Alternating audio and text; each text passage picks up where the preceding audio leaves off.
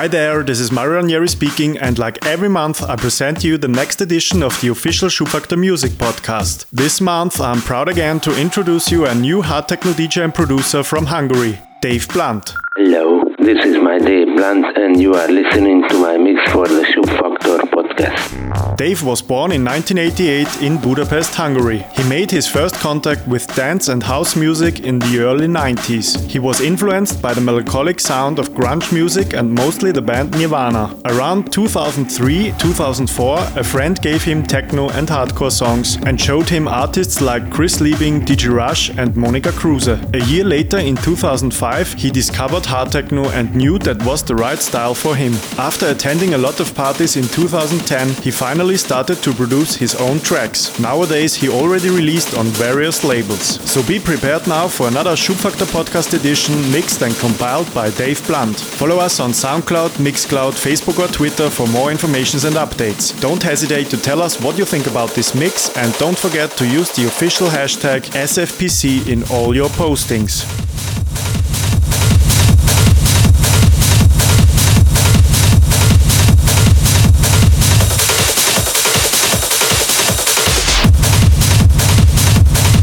So now enjoy Schubfaktor Podcast Volume 2 2018, mixed by Dave Blunt.